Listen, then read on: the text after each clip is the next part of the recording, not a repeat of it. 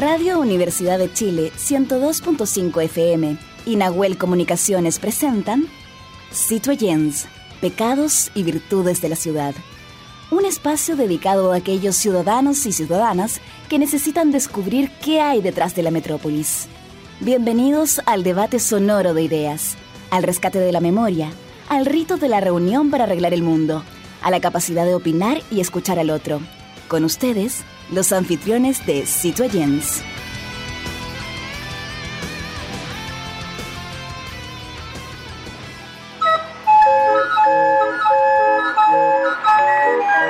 Radio Universidad de Chile y el programa Citoyens, Pecados y Virtudes de la Ciudad presentan Conexión Patrimonial, Sonidos de la Geografía Humana segunda temporada un microespacio dedicado a valorar nuestros tesoros humanos y sus oficios patrimoniales y que son parte de la memoria viva e histórica de nuestro país. Este proyecto es financiado por el Fondo Nacional de Desarrollo Cultural y las Artes, ámbito regional de financiamiento, convocatoria 2023. Muy buenas noches, ciudadanas, ciudadanos, bienvenidos a este capítulo número 7 de Conexión Patrimonial, Sonido de la Geografía Humana, un proyecto que está financiado por el Ministerio de las Culturas, de las Artes y el Patrimonio, y donde estamos revisando distintos oficios semana a semana para ponerlos en valor. Verónica sí. Araya, ¿cómo estás tú? Bien, bien, bien, gracias. Oye, ¿sabes con quién vamos a estar conectados vía Zoom hoy día desde la ciudad de Coquimbo? Y vamos a hablar de un oficio patrimonial. Eh, que tiene que ver con el amor, la fidelidad y, la, eh, y ser y cuidado con el medio ambiente y específicamente con el mar. Son los famosos algueros. Eh, en Chile, como dato, eh, conviven más de 400 especies de algas que permiten que un oficio milenario aún se mantenga. Eh, el sentido de pertenencia al mar, el cuidado que tienen ellos en relación a, este oficio, es lo que los llamó definitivamente como un oficio patrimonial. Em, hay muchas mujeres y hombres dedicados justamente a este oficio. Las algas se consideraban un alimento del futuro, Jaime, pero hoy día ya lo estamos viviendo y son el alimento de hoy. Exactamente. Bueno, eh, se dice que durante los meses de verano se practica esta extracción de, de alga, además que es la mejor época para justamente la, la, recolección y la producción, y que ha sido además un oficio muy centenario, casi milenario, yo diría, ¿no es cierto? Y hoy día tenemos a dos invitados que, están desde Coquimbo, ¿no es cierto? La señora Idilia Olivares y don Mario Campo. ¿Cómo están ustedes? Muy buenas noches. Buenas noches, ¿qué tal? Un gusto. Bueno, aquí estamos en la playa Changa de Coquimbo. Mira qué lindo. Eh, dentro de la actividad nos salimos un ratito para poder conversar con ustedes.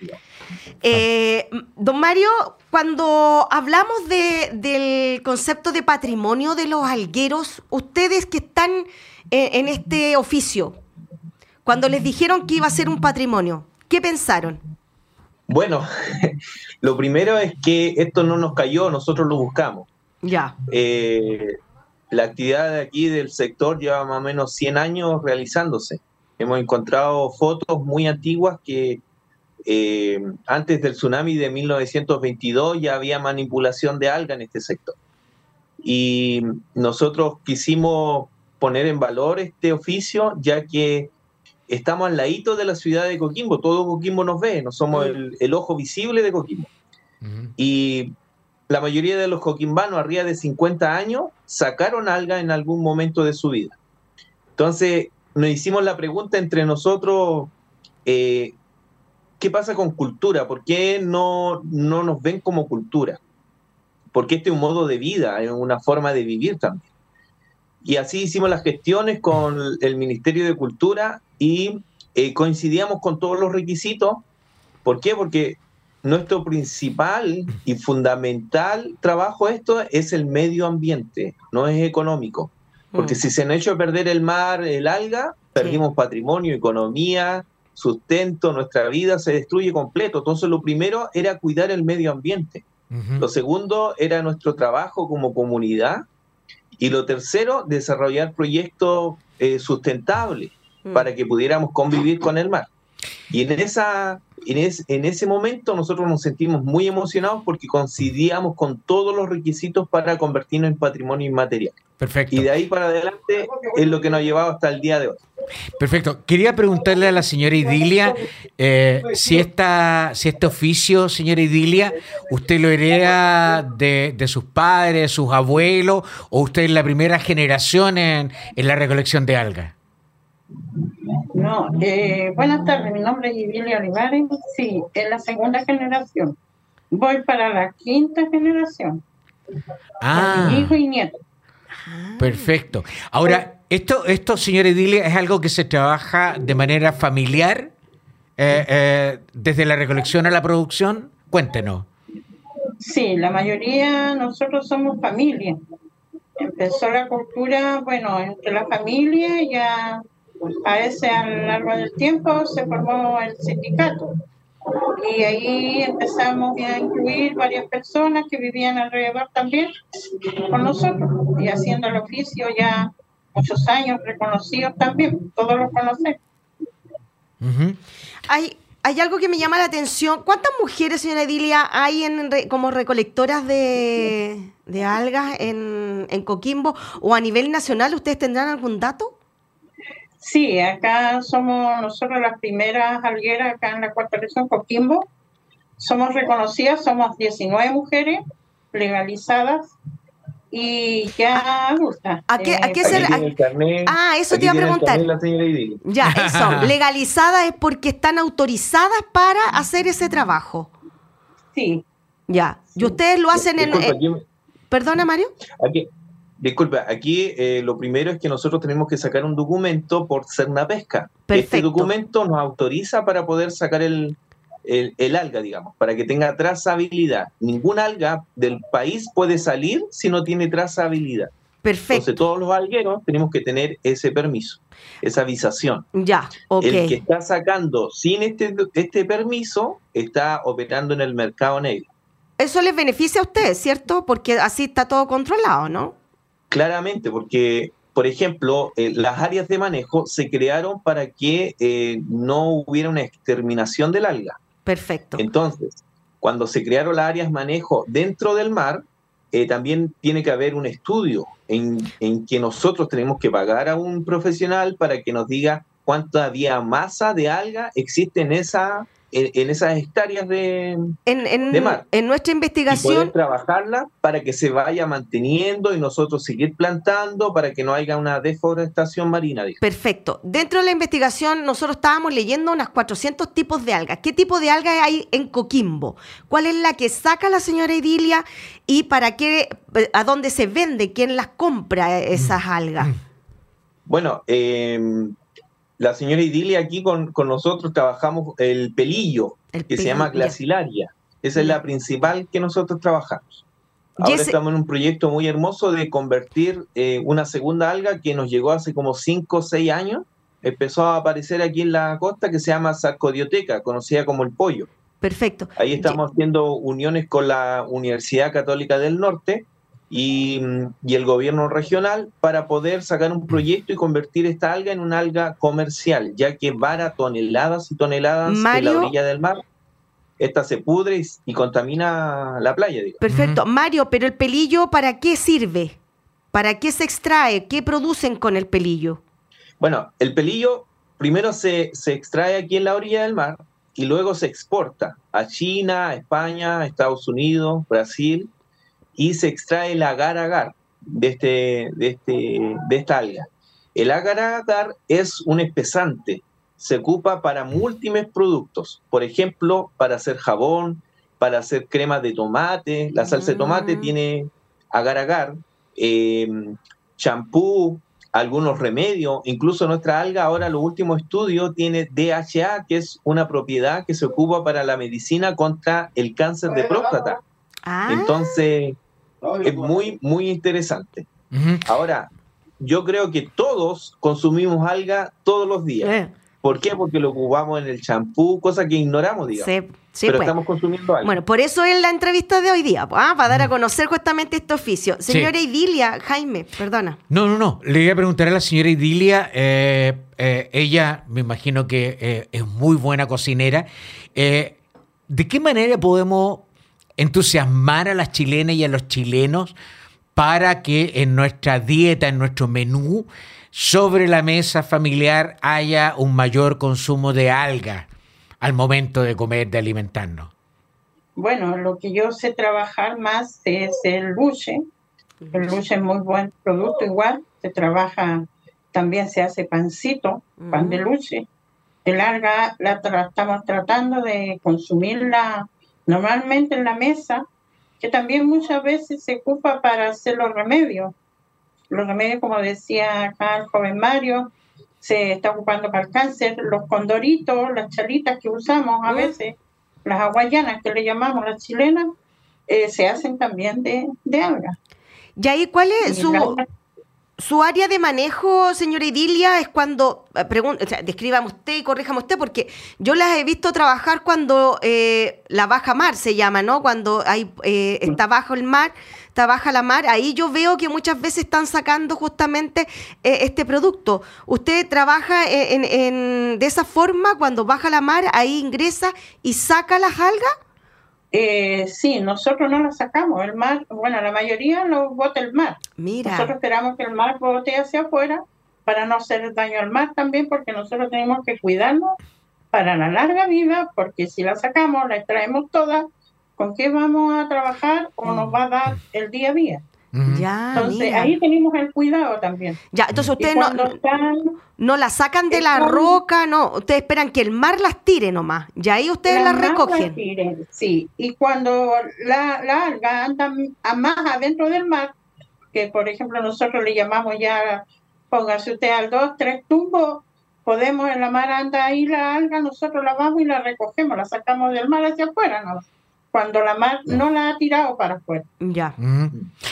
Eh, bueno, eh, Ahora, disculpe, sí. disculpe para aclarar, nosotros, el guiro se saca en las piedras, nuestro pelillo está en fondo de arena, no, no está en las rocas. No está en rocas. Tiene que ser en, arena. Ya, perfecto. Quería mostrarle este el, chinguillo que nosotros ocupamos para poder eh, recolectar el alga. Se va acumulando en este, por esta boca, digamos, del, del, del chinguillo. Y los que estamos buceando, nosotros mismos fabricamos nuestros propios trajes. Ya. Estamos instalando ahora una fábrica para producir nuestros propios trajes. ¿ya? Mira. Oye, y aquí está el Mario. Aquí está el snorkel para meterse al agua. Mario, perdona que te pregunte, pero eh, la reconversión, el trabajar el tema de las algas, ¿le ha permitido a las familias hoy día mantenerse, subsistir? ¿Los precios están acordes? ¿Se les paga realmente lo que deberían pagarles por todo este trabajo que tienen? La verdad es que no. La verdad es que no. Yo creo que estamos. Eh, bueno, Chile está al debe con el tema del, mar, digamos. ¿Ya? Eh, hoy día en la playa Changa eh, existen comerciantes que son intermediarios. Estos son los que nos compran a nosotros el alga a orilla del mar, ¿ya? Eh, esto le doblan, le triplican, hasta le cuatriplican el precio vendiendo, vendiéndola al exterior. Y aquí llega lo más poco, llega un, quinto de lo que se podría ganar. Por ende, nosotros como alguero nos estamos organizando en formar una cooperativa para poder nosotros mismos exportar el alga hacia afuera. Mm. En eso hemos conversado con la Gobernación Marítima, eh, Pesca, para hacer un plan de acción y poder ordenarnos en este sector, porque abunda mucho también el mercado negro. Mm. Y eso lo, nosotros, los algueros constituidos como patrimonio, nos afecta demasiado porque este comercio, este comercio destruye la playa, nos destruye todo lo que hemos trabajado. Y por ejemplo, ahora estamos viviendo una crisis en invierno porque hay muy poca alga Mm. ¿Por qué? Porque el mercado negro no está siendo controlado y los pocos recursos que llegan en este sector son para los socios. Hoy día la mayoría de los socios están en la tercera edad, en lo cual necesitamos bastante ayuda para que la nueva generación quiera interesarse por el mar, porque hemos tenido bastantes problemas. ¿Por qué? Porque nosotros le presentábamos nuestros permisos, pero eh, al final del día no se respetan los permisos. Eh, cualquiera puede venir y sacar alga y se la puede vender a cualquier comerciante porque no hay una mayor fiscalización. ¿Y a cargo de quién está la fiscalización? ¿Quién debería ir y fiscalizar eso? En este momento, Cerna Pesca tiene que estar fiscalizando quién saca alga y quién no, si se está llevando la trazabilidad, sí o no, o cómo se está llevando también. Sí, eh, quería, quería preguntarte, Mario, si ustedes que están ahí eh, directamente, ¿no es cierto?, en, eh, en, las playas, en la recolección, en contacto directo con la, con la riqueza del mar, si ustedes han notado o notan la, la, afectación que pueda estar produciendo el cambio climático en el comportamiento del mar o de alguna especie. ¿Cómo lo, cómo lo han notado ustedes? Bueno, sí, eh, hay un cambio súper importante, pero ¿sabes qué? A mí me, me, interesa mucho hablar sobre el desarrollo de las ciudades que no conlleva con el desarrollo eh, sustentable de los proyectos, digamos, marinos. Por ejemplo, aquí nosotros nos construyeron una avenida, después nos construyeron un muro. Teníamos, por ejemplo, 100 metros de playa, hoy día nos rebajaron y tenemos 40 metros de playa solamente. Y estos muros de concreto están erosionando em, la playa y todos los años perdimos un metro, un metro y medio de arena. Eso quiere decir que el alga no puede ser abonada porque la, el alga es abonada por la arena del mar y para nosotros es sumamente preciado aquello. Además de eso, la ciudad no tiene un plan medioambiental, entonces todos los desperdicios terminan en, la bahía y terminan afectando nuestras, nuestras playas, digamos, y, a, dónde está, a dónde estamos nosotros, nuestras algas. Nos hemos encontrado que, eh, digamos, el, el, emisario de aquí de Coquimbo bota muy cerca los desperdicios y tampoco hay un control. Mm. Se habla en las noticias, se habla, hemos tenido reuniones con varias autoridades, claro, y todos opinan lo mismo, pero no hay nada en concreto. Yo creo que como ciudad, mm. como coquimbanos, deberíamos eh, percatarnos y hacer, tomar medidas ya sobre el medio ambiente porque este es una herencia que le vamos a dejar a nuestras próximas generaciones. Señora Idilia, eh, pasando al tema netamente de su oficio, ¿usted lo aprendió desde su familia? ¿Sus papás le enseñaron a hacer esta recolección, de elegir cuál es la eh, el alga que tiene mejor, o el pelillo que tiene mejor calidad? Y después, al sacarlo, ¿usted me podría describir cómo usted lo procesa o lo tienen ahí en la playa para que se seque? ¿Cómo es, cómo es ese proceso? Bueno, eh, se va a la orilla, se recoge o se mete al mar nosotros, como le decía él, Mario, nosotros la recogemos de la arena porque acá no hay roca. Entonces la misma mar la va sacando hacia afuera, nosotros sacamos el alga, la sacudimos porque se limpia, a veces se trae así o se tiende, se busca el sol porque tenemos que también tener sol para secarla. Ya. Y a veces hay compradores que se la llevan húmeda, húmeda se llama mojada, o seca es cuando la podemos secar, extraerla seca. Se tiene harto proceso. Usted tiene harto trabajo. Todo, todo ese proceso y eso, ¿de quién lo aprendió? ¿De su papá, de su mamá, de quién? Sí, de mis padres. Porque muy pequeña eh, llegaba a la orilla del mar. Y uno como niña curiosa llega atrás de ellos, entonces uno va mirando y a medida del tiempo uno va aprendiendo y, y así sucesivamente yo también les enseñé a mis hijos, a mis hijos los traían a mar y ellos veían lo que se hacía y, así aprendieron también. Señora Dilia, ¿cuál es el pelillo que está bueno y cuál es el que está malo? ¿Cuál es el que se devuelve o cuál o no se devuelve nada? Todo lo que saque lo, recogen todo. ¿Usted sabe diferenciar ahí? Sí, el pelillo no se devuelve, el pelillo se recoge todo.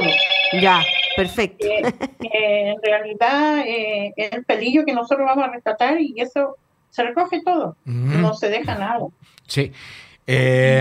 Mario. Sí, a veces se sacude un poco la arena, ¿no? Que, que, hay que sacudir la arena. Ya. Mario, nosotros sabemos por por, la, por los distintos medios que hay ciertas especies de, peces que están a cierta altura de mar, por así decir, o, cierta longitud de mar desde la playa. En el caso de las algas, ¿hay algas que están a, eh, en alta mar, por así decir? o, más allá de, la orilla del mar? ¿O, todas están en la orilla? La mayoría están en la orilla, eh, las que nosotros trabajamos. ¿Por qué? Porque estas se alimentan del sol por la fotosíntesis. Mm. Entonces, entre más rayos del sol, estas crecen más.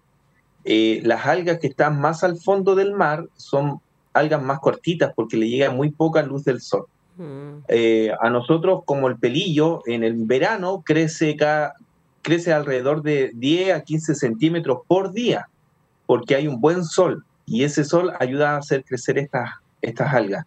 Y en el verano tenemos bastante abundancia, digamos. En invierno donde tenemos tenemos que apretarnos el cinturón. ¿Quiénes son los, los, mejores compradores, le podríamos decir? ¿Cuáles son los mejores clientes?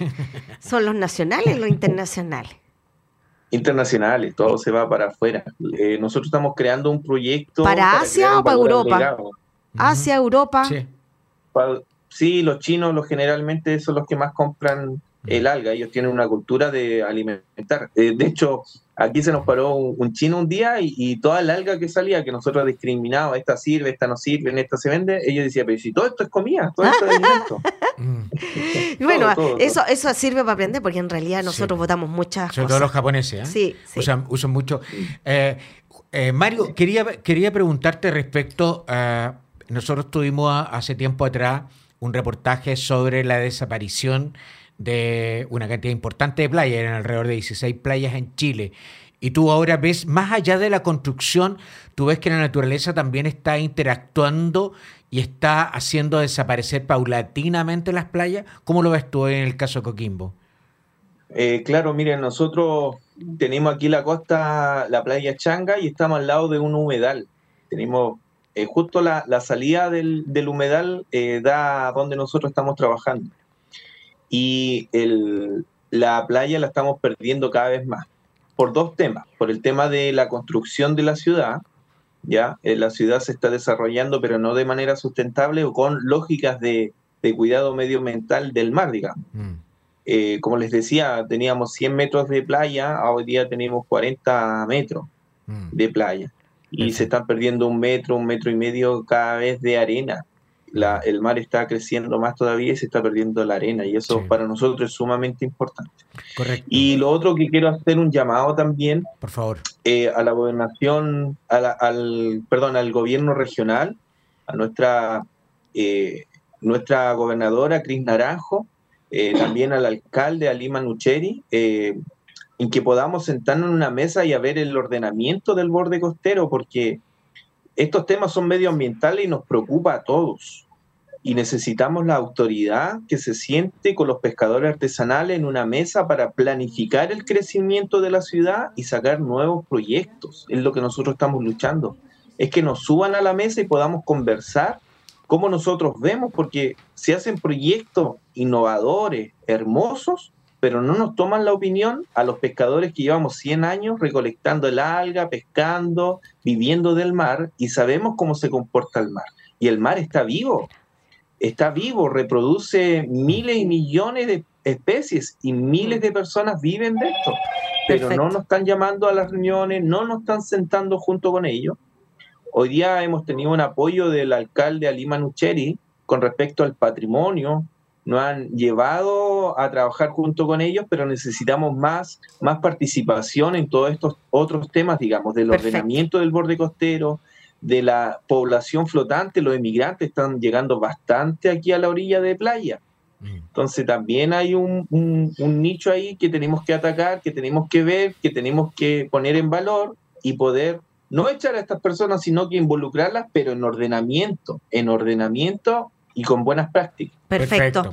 Ya, pues. Ya, Mario. Bueno, ahí está el llamado a las autoridades, ¿no es cierto?, regionales, locales, para que se sienten a la mesa. Es la única forma de desarrollo de una ciudad verónica. Sí, Algueros es un oficio patrimonial porque hay una fidelidad, hay amor, hay una protección por el medio ambiente y que ellos mismos, y lo bueno que están organizados. Y eso se agradece. Bueno, está aquí recién con nosotros Mario Campos, representante de los Algueros de Coquimbo, y la señora Idilia Olivares como representante de las mujeres algueros. Quiera. Así que un abrazo gigante desde Santiago. Muchas gracias por haber aceptado nuestra invitación y esperamos que puedan hacer este llamado, se llegue a las autoridades y logren juntarse y sentarse a conversar para poder mejorar. eh, la relación y la calidad de vida de todos ustedes. Muchas gracias. Gracias, señora Edilia. Gracias, Mario. Gracias, que les vaya muy bien. ¿Quisiera Igualmente. Sí. Dígame, dígame. Bueno, yo le doy las gracias por la oportunidad y le doy las gracias por oírnos. Sí, pues. Y también quisiera pedir que, si por favor, encarecidamente pusieran un poquito de atención en las algueros, las algueras, porque también, como está en extinción el mar, Sí. nosotros también. Por Y eso, tenemos hijos y, y eso. Por eso, por- por eso mismo Entonces- nosotros estamos con este programa justamente para mostrar y poner, eh, como decía Jaime y me decía Mario, poner en valor esta, esta oficio patrimonial. Así que nosotros desde un medio de comunicación de Santiago, desde la Radio Universidad de Chile, la 102.5 FM, la radio que piensa, hacemos este hermoso programa. Así que muchas gracias a ustedes por haber eh, aceptado nuestra invitación. Muy orgullosa de Coquimbana, Changuera. Listo. Que esté muy bien. Que Toma esté... bien. Chao, chao. Chao, chao. Dios bendiga. Gracias. Chao. Chao, chao. Ya. Bueno, Jaime, vamos a una pausa y volvemos.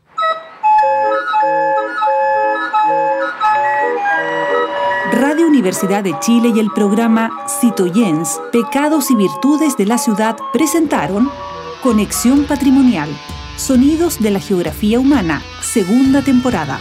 Un microespacio dedicado a valorar nuestros tesoros humanos y sus oficios patrimoniales y que son parte de la memoria viva e histórica de nuestro país.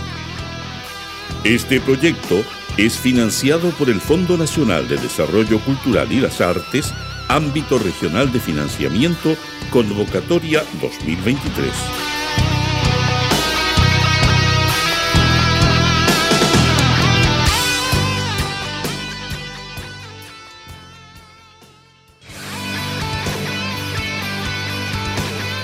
En la Plaza de Abasto todo puede suceder, porque es un lugar de encuentro con las ideas, los mundos y los personajes de la ciudad.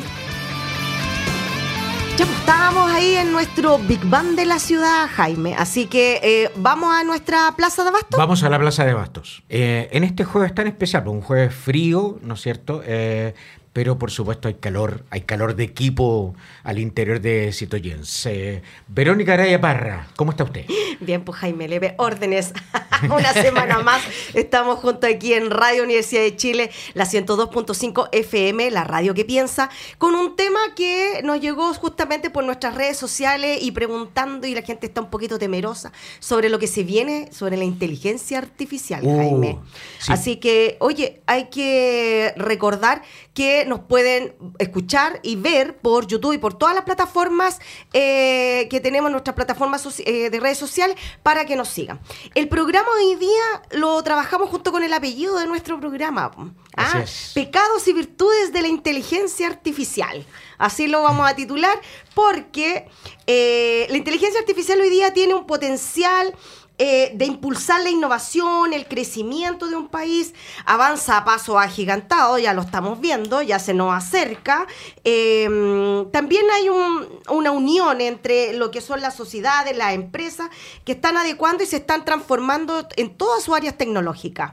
Es decir, claro, el Estado y los centros de investigación están trabajando junto con las universidades, ¿no es cierto? Eh, justamente en este tema, este tema que eh, ya está instalado eh, en, en el planeta. Y también vamos a hablar, tal como decías tú al principio, eh, sobre estos mitos urbanos que hay de la inteligencia artificial. Seremos reemplazados, hay mucho de sí. cine ficción. A lo mejor ya no vamos a estar aquí detrás del micrófono, van a ver, va a haber un robot, No, no, no, va a haber otras personas ahí. No creo que seamos reemplazables Bueno, tan fácilmente. para conversar sobre esto y poder sacar muchas de estas dudas, nos acompaña Carolina Ganza, subsecretaria Gainza. Gainza, eh, subsecretaria del, in- del Ministerio de Ciencias, Tecnología, Conocimiento e Innovación. Ella es socióloga de la Universidad de Chile, magíster en estudios latinoamericanos también de la Universidad de Chile y doctorado en lenguaje y literatura hispana en la Universidad de Pittsburgh, Estados Unidos. ¿Cómo estás, Carolina? Parece que mencioné mal el nombre, o sea, el apellido. Gainza. Gainza. Ya, para que no me tiren la oreja. Carolina Gainza. Ya, pues, ¿cómo estás, Carolina? Gracias por Muy estar acá. bien, gracias Jaime, gracias Verónica por la invitación. No te preocupes porque siempre me cambian el apellido, así que estoy acostumbrada. Y soy humana, no soy un robot. Ah, qué bueno. Porque yo creo que ligerito nos van a estar cambiando. Oye, eh, Carolina, bueno, de los mitos urbanos, ya, ¿cuál ha sido la tarea que tiene hasta el minuto el Ministerio de Ciencia, específicamente el gobierno, sobre este tema? Bueno, tenemos una tarea bien grande porque efectivamente la inteligencia artificial está transformando nuestro mundo en dimensiones que yo creo que solo hace, hace unas décadas las veíamos en ciencia ficción. Mm. Em, y, el rol de nuestro ministerio no es solamente... Em, generar tecnología o trabajar con las universidades y, en, y generar investigación para tener eh, nuevos desarrollos tecnológicos y aplicaciones, sino que también es generar conocimiento. Y eso hoy día es muy importante para la toma de decisiones en esta materia, en, materia de, de tecnologías digitales e inteligencia artificial. Es decir, cómo nosotros tomamos decisiones informadas en evidencia. Y eso va despejando mitos y miedos relacionados con la inteligencia artificial. Eh, esta idea de que vamos a ser reemplazados por las máquinas, mm. eh, de que nos vamos a transformar en robots, que va a haber una guerra contra las máquinas, eh, son cuestiones que efectivamente son, han, estado presentes en, yo diría, desde Frankenstein. ¿Ya? Eh, en la literatura, mm. en las películas. Eh, pero también si nosotros miramos la historia de la humanidad, toda tecnología ha generado miedos. Mm. durante la revolución industrial también estaba presente que los humanos íbamos a ser reemplazados por las máquinas. Mm. Entonces hoy día vuelve a aparecer ese miedo y lo importante es tener conocimiento para que el desarrollo tecnológico esté acompañado por una perspectiva de derecho y finalmente una perspectiva que nos permita avanzar en la reducción de brechas y no que las tecnologías aumenten las brechas. Subsecretaria, eh, y no solo a través del cine, ¿no es cierto? Usted nombraba ahí Frankenstein, pero también me acuerdo de Blade Runner también, eh, eh, en todas esas ficciones donde al parecer los mundos más desarrollados son los que dominan a los menos desarrollados. Mm. Y un gran economista en noruego decía, bueno, un país desarrollado solo se distingue porque toma sus propias decisiones. Y los subdesarrollados tienen que obedecer aquellas eh, decisiones que se han tomado. En un país en vías de desarrollo como el nuestro, ¿cómo cabe esta inteligencia artificial que al parecer percibimos solo de países en desarrollo? Exacto. Bueno, eh, yo creo que aquí tenemos que tomar en cuenta que tenemos una oportunidad. Eh, efectivamente, gran parte de las tecnologías en el campo de la inteligencia artificial, pero podríamos decir en muchos campos, eh, se han desarrollado en otros países y esa también es una condición histórica de nuestra región. Pero hoy día tenemos la oportunidad de poder participar no solo en el desarrollo de tecnologías porque tenemos las capacidades, sino que yo creo que también es muy importante participar de la conversación. Es decir, cuando nosotros, cuando nos llega una tecnología, hoy día que nos llegan tantas tecnologías, ¿cómo nos vamos a, cómo nos vamos a presentar frente a estas tecnologías? Vamos solamente a... Eh, introducirlas de manera acrítica, es decir, vamos a copiar modelos foráneos. Esa es una, una disyuntiva en la cual hoy día estamos. Así como estuvimos cuando empezó, empezaron a llegar las tecnologías industriales, ¿no? Mm. Y se planteó toda la idea de cómo desarrollar una sociedad industrial en, la, en Latinoamérica, eh, todo el tema de la sustitución de importaciones, ¿no? Durante el siglo XX. Hoy día estamos en una situación similar. Por eso es que tenemos que adelantarnos. Y nuestro país se está adelantando. Es decir, hoy día desde nuestro ministerio tenemos una política nacional de inteligencia artificial que en este momento estamos trabajando para actualizar, porque justamente uno de los, de, los problemas más acuciantes de la, de la inteligencia artificial es cómo nosotros nos, nos, nos paramos frente a ella. Es decir, eh, de una manera ética, cómo la introducimos en la sociedad de manera responsable, cómo adoptamos y generamos algoritmos éticos para poder trabajar con estos algoritmos en la modernización digital del Estado, para ofrecer mejores servicios y servicios seguros a la población. Y también cómo nosotros hacemos que las personas se puedan apropiar de estas tecnologías, puedan adoptarlas y adaptarlas a nuestros contextos considerando nuestras eh, características locales. Eh, su secretaria, hace aproximadamente unos 20 años que nosotros nos encontrábamos en la industria en la cual los sistemas tecnológicos e informáticos creaban nuevos sistemas de producción, en la cual dejaban afuera a muchos trabajadores. Y las industrias empezaron a despedir a trabajadores porque con este programa eh, se abarataba costo. Estoy hablando hace 20 años. ¿No se veía venir algo así?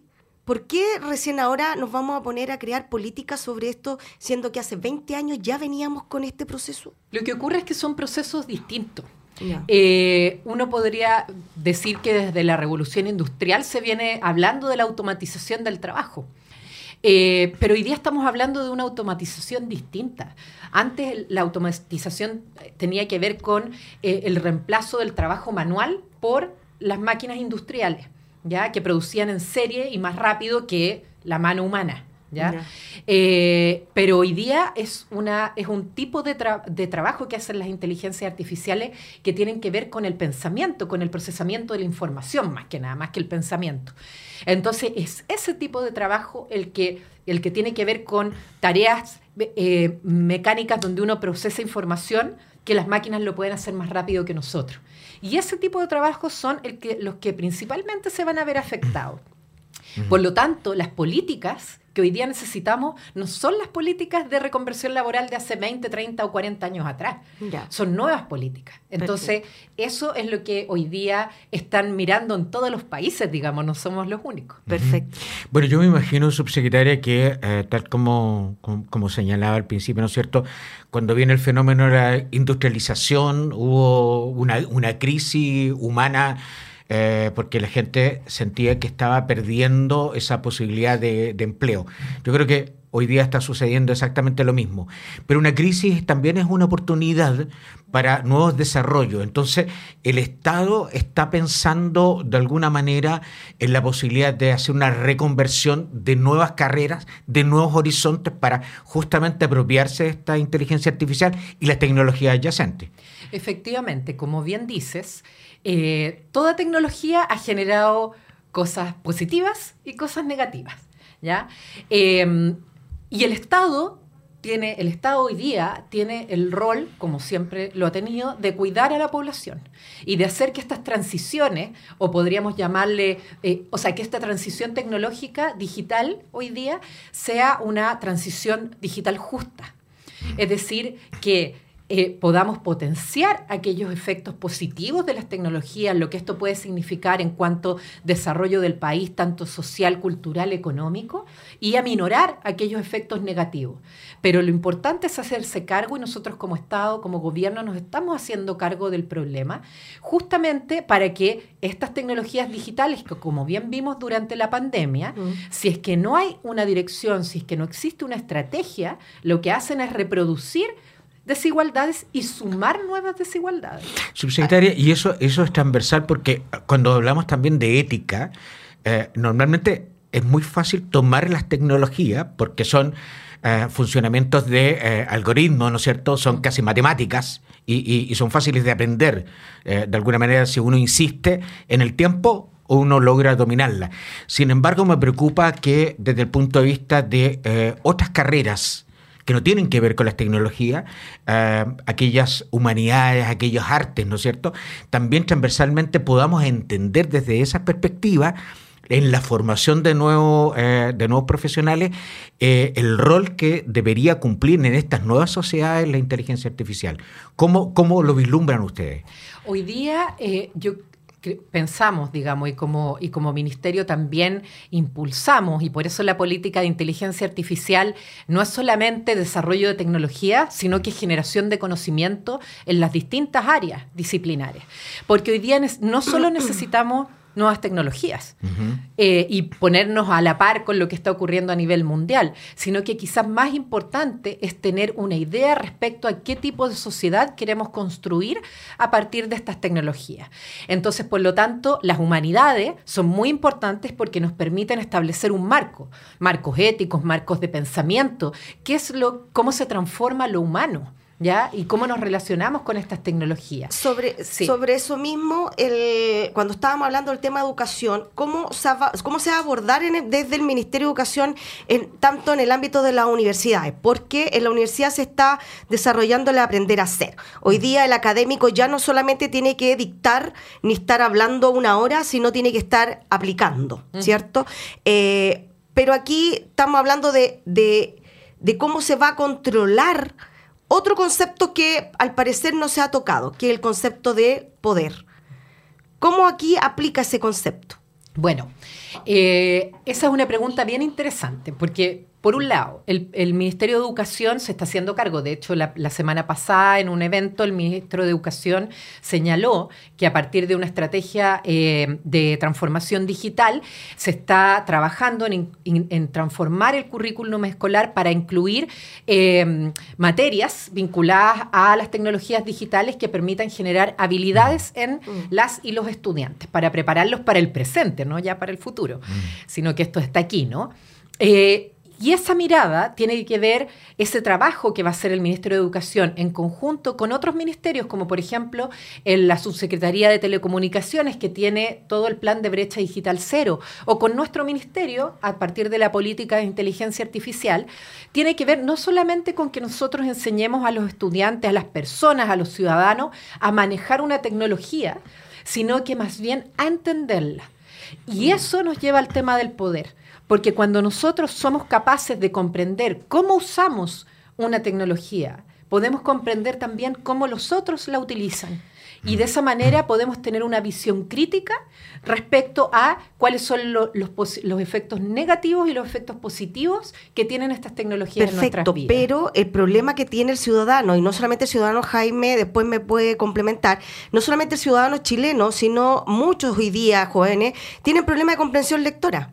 Entonces, ¿cómo aplicamos ahí o no? Jaime, tú tenías ahí unos datos de, nuestros vecinos argentinos. Bueno, la Nata eh, en un programa anoche eh, abrió la editorial eh, señalando, ¿no es cierto?, que había un, un porcentaje altísimo ¿ah? eh, cerca de la mitad de la población que no tenía comprensión lectora y eso muy ligado al tema de la pobreza y estas mm. brechas socioculturales que, claro, porque vamos a tener por un lado una brecha entre países desarrollados y en vía de desarrollo y por otro lado también al interior de cada territorio vamos a tener en estas geografías humanas una diferencia entre el mundo urbano y el mundo rural. Mm, y, lo otro también que me llama la atención y, y ya no sucedió, eh, en el gobierno, me acuerdo del presidente Lagos, con la famosa carretera digital, en que muchos docentes, y sobre todo docentes que eran de mayor edad, no estaban preparados y se instalaron los computadores sin que supieran usar los computadores y por supuesto enseñarle a los estudiantes. ¿Cómo vamos a abordar entonces la inteligencia artificial ya no desde el aparato, sino de comprender el uso que podría tener? Sí, yo creo que ahí hay dos cosas. Una tiene que ver con eh, el tema de la comprensión lectora. ¿no? Yo creo que justamente el plan de reactivación educativa incluye este problema que no es un problema de ahora, es un problema, digamos, que las estadísticas lo vienen diciendo no solamente en Chile, sino que a nivel, a nivel latinoamericano es un problema que efectivamente está asociado con la pobreza y donde lo que nosotros no queremos es que las tecnologías digitales se sumen una nueva capa a esta desigualdad. ¿ya? Em, por lo tanto, por eso es que es tan importante que las políticas de em, enseñanza digital o de generación de habilidades digitales incluyan eh, esta necesidad de comprender de conceptos, de que uno no solamente aprenda, no sé, el lenguaje Java, eh, o, el, o, Python, sino que uno entienda que, por ejemplo, los algoritmos, que a mí me parece una manera muy bonita de enseñarlo, son un lenguaje, que es como aprender, no sé, alemán, mm. ¿ya? Entonces, eh, ahí uno va aprendiendo el sentido que esto tiene. La idea eh, es ponerlo como dentro de los programas de estudio, dentro de un ramo, crear un ramo, tanto en la educación básica como en la universitaria. El, ministro decía, ya existe el ramo de tecnología, lo que tenemos que hacer es modernizarlo, adecuarlo a los nuevos tiempos, los nuevos tiempos también exigen otro tipo de educación y eso mismo también tiene mm. que traspasar, ¿cierto?, las, las pedagogías, en la enseñanza de las pedagogías o de otras carreras. Y ahí nos vamos al tema de eh, lo que tú mencionabas, que me parece súper importante esto de la carretera digital. Mm. Yo cuando iba en el colegio, a fines de los años 90, ya se instalaron computadores en mi colegio, en un colegio municipal, mm. pero nadie sabía usarlo, ni los profesores ni los estudiantes. Por lo tanto, lo que hoy día necesitamos es, por supuesto, infraestructura tecnológica, pero necesitamos generar habilidades en los docentes, pero también acompañarlos en este proceso. Por lo tanto, en eso estamos trabajando entre distintos ministerios. No, poner la carreta delante de los yo creo, yo creo que aquí, aquí, hay un concepto clave, ¿ah? eh, que es el tema del conocimiento previo. O sea, aquí, antes de entrar al mundo y llevar a la ciudadanía, a los estudiantes, a los universitarios, a las personas comunes y corrientes, a este mundo de la inteligencia artificial, yo creo que primero tenemos que pasar por un tema de conocimiento. Ir paso a paso, ¿cierto? Ir mostrándoles cuáles son estas virtudes, ¿cierto? O estos pecados que puede traer esta inteligencia artificial. ¿Y cuáles serían esos pecados, secretaria? Hoy, los pecados de la inteligencia artificial. Eh, eh, yo creo que, bueno, en realidad el mayor peligro es que esta, eh, esta inteligencia artificial se desarrolle sin ninguna, sin ninguna perspectiva, sin ninguna, sin ninguna em, límite, sin ninguna norma. Y para eso están los estados. Los estados están para cuidar, ¿cierto? Ya hay varias Em, digamos, eh, alertas de parte de los, de los expertos eh, en cuanto a qué pasa si esta tecnología se desarrolla sin control. Mm. Y creemos que finalmente los humanos tenemos que aprender no, no, no necesariamente a pensar cómo controlamos esta tecnología, sino que más bien cómo nos relacionamos con ella, mm. para eh, que está cada vez más presente en nuestros días. ¿Y, qué vas, cuando hablamos de la política que tiene el gobierno para controlar el tema de la... ¿Qué podríamos decir primero al ciudadano? ¿Qué dice primero en ese artículo, esa política, en ese artículo número uno? Bueno, eso seguramente va a salir de la cumbre que nosotros tenemos en, octubre de este año, donde se van a reunir distintas autoridades latinoamericanas en esta de distintos países y expertos, sociedad civil, para poder discutir respecto a justamente cómo tener una política y una, y una regulación en Latinoamérica, no solamente en nuestro país, eh, para poder eh, guiar el desarrollo de la inteligencia artificial dentro de marcos éticos responsables eh, y donde la ciudadanía sea parte de este desarrollo de la inteligencia mm. artificial. Ya, perfecto. Entonces todavía no está la política creada, va a salir desde acá, desde el trabajo ciudadano y también internacional, donde se reúnen en octubre, me parece. En octubre, el 23 y 24 de octubre. 23 y 24. Sí. ¿Dónde se va a hacer eso? Esto va a ser aquí en Santiago. Eh, está, em, nosotros como ministerio lo estamos organizando en conjunto con la UNESCO y con CAF.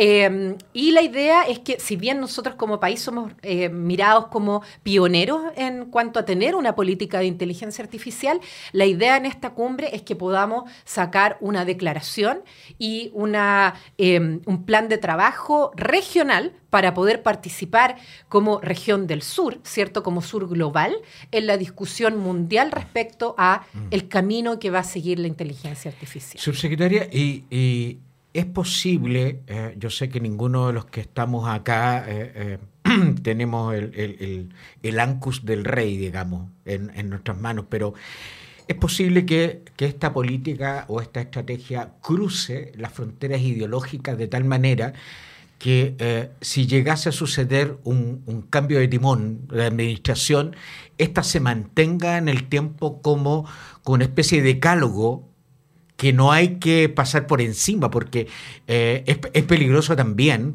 esto, estos cambios. Eh, nosotros ya tenemos más o menos claro qué es lo que pasó con la industrialización, que hay eh, ciertos poderes económicos que van a dominar la inteligencia artificial en el mundo y que van a ir más allá de los estados eh, que van a corresponder a, mundos privados, ¿no es cierto? Y que de alguna manera van a querer hacer ciertas inversiones en, países en vía del desarrollo. Entonces ahí el Estado eh, tiene que tener una protección frente a la ciudadanía de que haya un convencimiento de que esto es importante más allá del tiempo. Mm. ¿Cómo, se vislumbra aquello?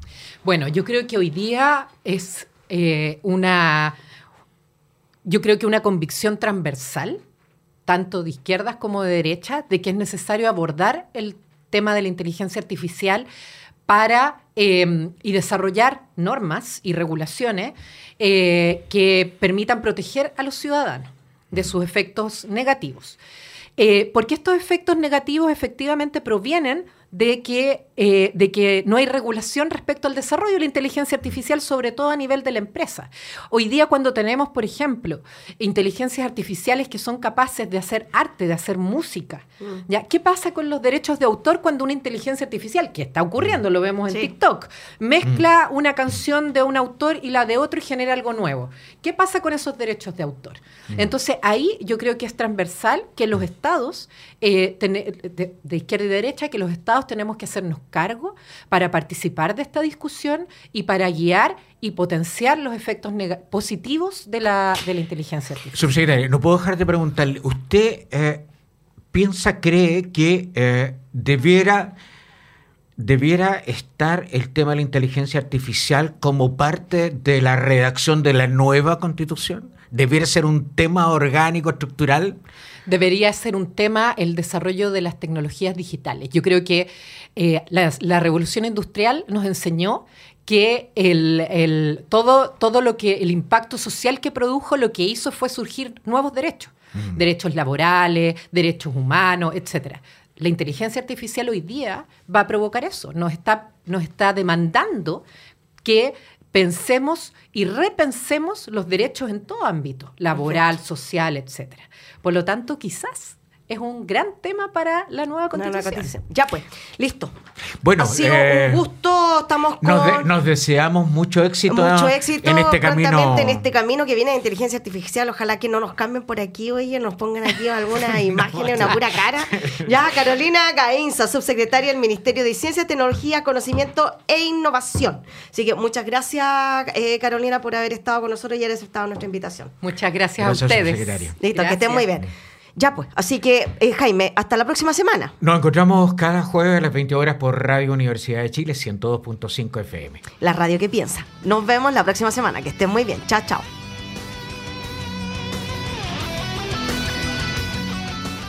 Radio Universidad de Chile 102.5 FM y Nahuel Comunicaciones presentaron Citoyens, Pecados y Virtudes de la Ciudad un espacio dedicado a los ciudadanos y ciudadanas que necesitan descubrir y explorar qué hay detrás de la metrópolis.